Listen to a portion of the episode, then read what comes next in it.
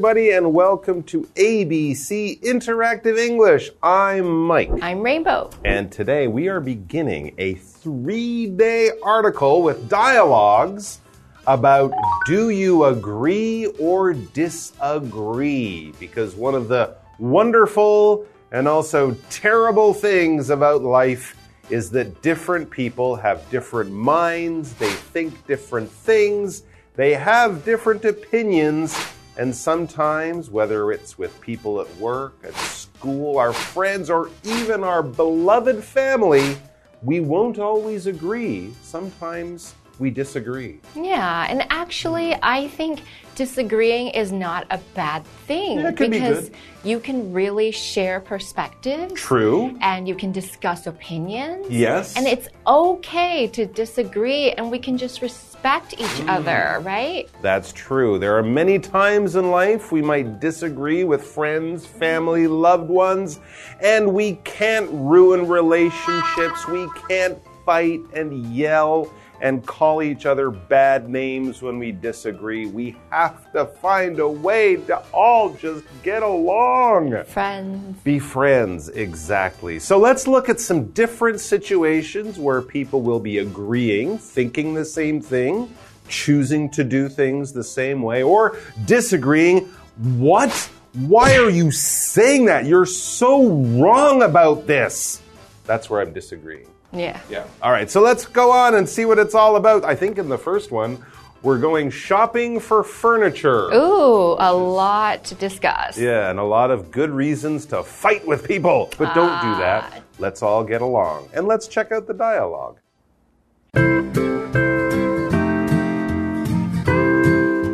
Iris and Patrick are at a furniture store. Look at this big, beautiful armchair. It would be perfect for our library. I disagree. The size and style are all wrong. I don't think so, but okay. What do you suggest?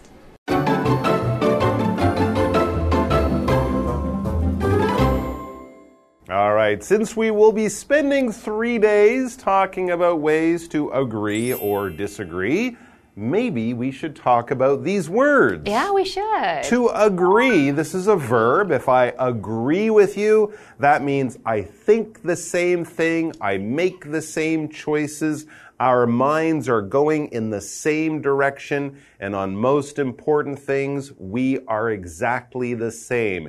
Here we're not talking about how I look the same as you or like the same things as you. It's about an opinion. So it could be if you like certain things or if you want to do certain things or act in certain ways. If I say, I'm the same, that means I agree. That's right. And on the other hand, if you have another word that's disagree, when we have D I S, that means no. So disagree means I don't agree. Whatever you think is true, I think no. This is not true, or I am not feeling the same way as you. Mm-hmm. Again, this is about an opinion, a thought, not a person, okay? Just how they think or how they are like, what are their uh, uh, thoughts and actions. If you agree or disagree means you say good job or no, I wouldn't do that. Okay, so let's get started with part A, making a decision. Iris and Patrick are at a furniture store. Ooh, mm-hmm. lots of people would go there together to get different types of furniture. Hmm, I think I know where that is. Exactly. Furniture is something that you would have in your home. Things like tables, chairs, sofas, beds, those wonderful bureaus or armoires where you put your clothing. A lot of different things can be furniture, and each room in your house will have different furniture. Generally, when we talk about furniture, we're not talking about machines, so not televisions or microwave ovens. We're talking about things you sit on, put things on, the kind of thing that takes up space in the rooms in your home, the big things like beds, sofas, tables, chairs, things like that. So they're at one of those big stores. Maybe they're moving to a new home or something, or maybe it's just time to buy some new furniture. So let's see what's going on with Iris and Patrick and where they might disagree. Mm, Iris says, Look at this big, beautiful armchair. It would be perfect for our library. Oh. Okay, so Iris and Patrick live together, and maybe they've just moved in, and Iris has her eye on this armchair. What is an armchair? Well, it's a chair with arms, but what that means is it's a very comfortable chair. You can sort of lean back. It's like a big sofa, and there are arms that you can sit there to watch TV. But in this case, they want to put it in the library. Hmm, maybe they want to have a comfortable spot on the side to just sit and relax while they read a book or something like that. Could be Iris said, Look at this big, beautiful armchair, which would be good in a library, a special room you might have in your home where you keep all your books, where it's very quiet and you can go there and read. So Iris really likes this armchair. Hmm. It's big, it's beautiful, and looks comfortable, but Patrick, no. He does not like the armchair. He'll explain why, but he shows that he doesn't like it. He has a different opinion to Iris by saying, I disagree. Disagree. I don't think you're right about that, Iris. And then he explains why. The size and style are all wrong. So oh, interesting. Oh, he really It's doesn't like it. It's an orange armchair, and they have a green and brown library Ew. or something like that. And the style is all wrong. The size, or maybe it's too big. Maybe it's too small. Maybe Patrick has a big bum and the chair looks too. I don't know, but he doesn't think it's the perfect armchair at all. He doesn't want to buy it, clearly. Now, Iris is very respectful. She doesn't agree. She said, I don't think so, but okay. All right. What do you suggest? So she's not saying you're wrong, I'm right, you're stupid. She's saying, hmm, okay, I respect that you have a different opinion, but what is your opinion? So let's hmm. talk about this style. What does it mean if it's not the right style? There you go. Style could be something, yeah, people don't agree on because everyone has their own style, their own way of wearing certain types of clothes or how your clothes are shaped. You might change your style as you grow up and learn and discover new things, or you might change your style through the day. If you're going to school or work, you might have a professional style. You might wear a, a suit if you're a man, or a very dark colored skirt or some kind of outfit as a woman. Or in the evening, if you go to a party, you'll have a different style. It will be brighter, it will be more fun, more uh, comfortable, that kind of thing. So a style is just a way or a shape of something. And if we're talking about a whole range of things like it, we can have many different styles, and everyone has their own personal style as well. Yep. And so they don't really agree on the styles, but Iris really wants to know what Patrick would suggest. Hmm. And to suggest means to make another opinion, to say, I think this instead. How about you try something else? So a suggestion, that's a noun, that's when you give your opinion and tell the other person how they could improve. So you can say, I suggest we try a smaller armchair, or I suggest we use a big sofa instead. That means you're providing your opinion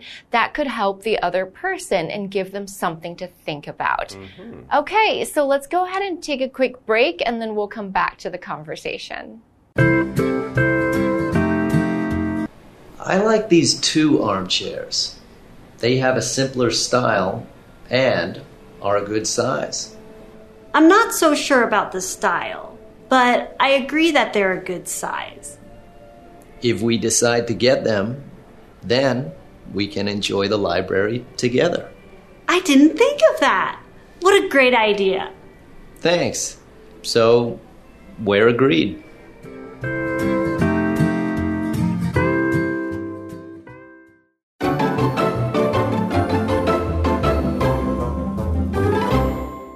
All right, we are back with Patrick and Iris at the furniture store. They're still talking about that armchair they want to buy for their library.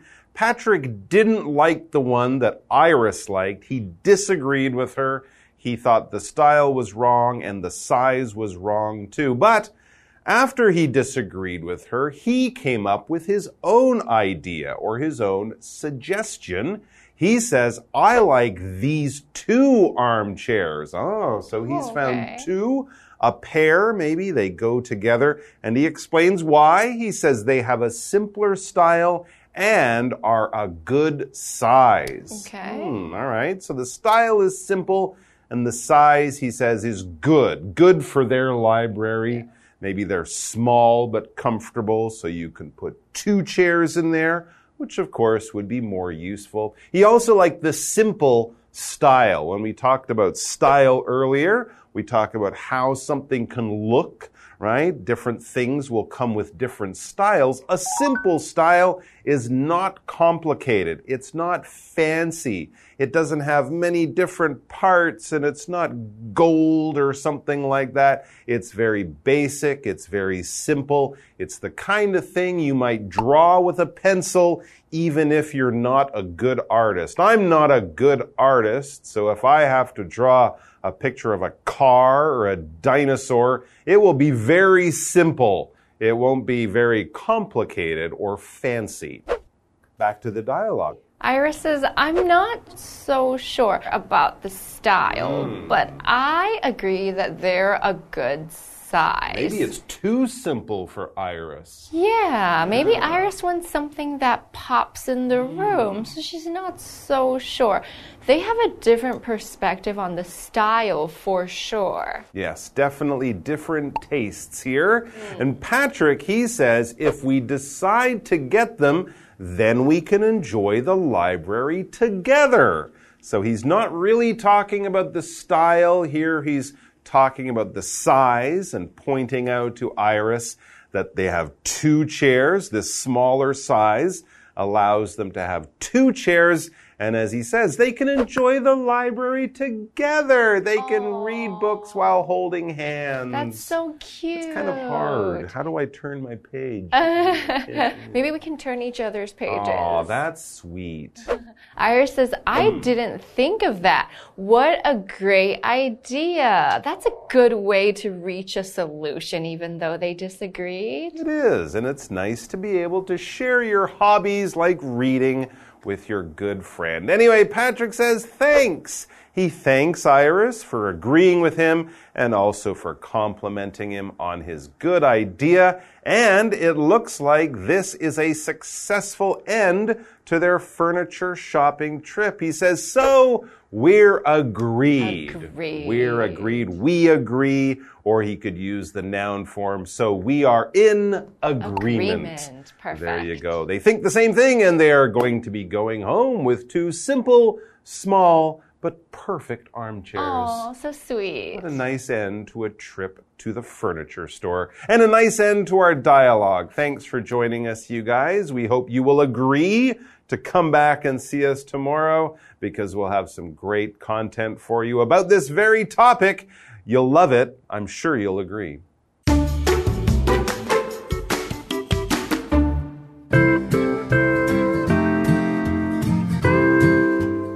Iris and Patrick are at a furniture store. Look at this big, beautiful armchair. It would be perfect for our library. I disagree. The size and style are all wrong. I don't think so, but okay. What do you suggest? I like these two armchairs. They have a simpler style and are a good size. I'm not so sure about the style, but I agree that they're a good size. If we decide to get them, then we can enjoy the library together. I didn't think of that. What a great idea. Thanks. So, we're agreed.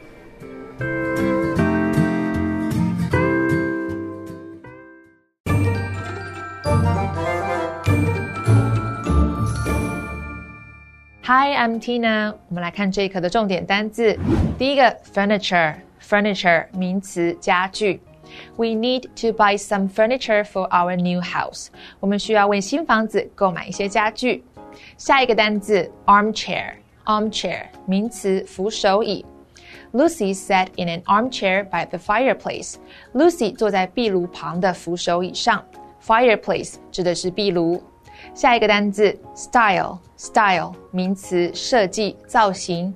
I don't like the style because it's too boring。我不喜欢那个造型，因为它太无聊了。最后一个单字，suggest，suggest 动词，建议、提议。Paul suggested an Italian restaurant near the station for dinner. Paul 建议晚餐去火车站附近的一家意大利餐厅。接着我们来看重点文法。第一个，make a decision，做决定。 Make 可以用 reach 或 come to 替换。decision 是一个名词，表示决策、抉择。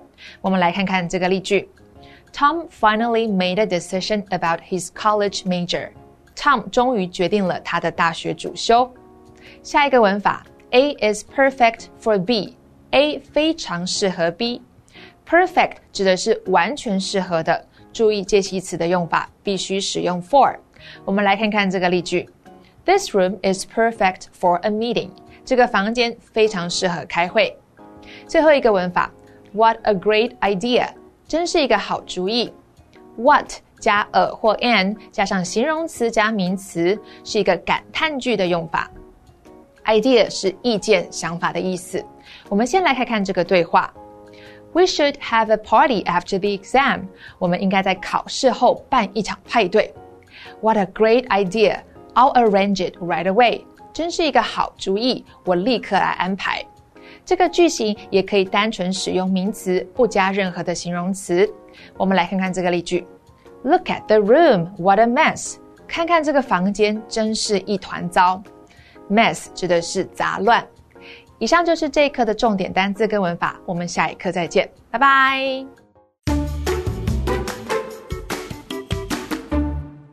Hey, hey, hey, it's Kiwi on the street. I'm Kiki. And I'm Winnie. There are a lot of foreigners in Taiwan, and sometimes they will ask you questions, but we're stuck answering in the same phrases. So today, let's work on some translations. Let's see what our friends have to say. One more. Yes, this one. Let's see. 也许改天吧。Uh, I'll see you in the future. You in the future. I'll see you in the future. Maybe next day. Maybe next time. Maybe another day. Maybe the other day.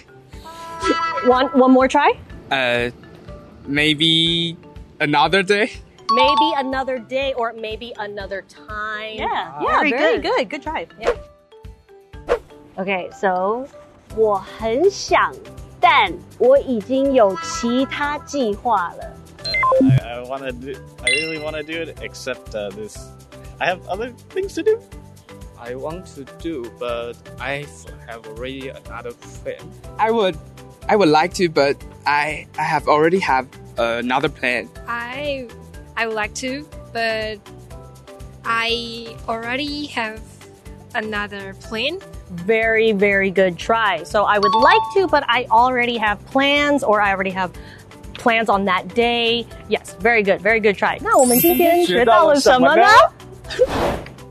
So, how do we say these sentences in English? Our first sentence, you can say, maybe another time, or perhaps another day.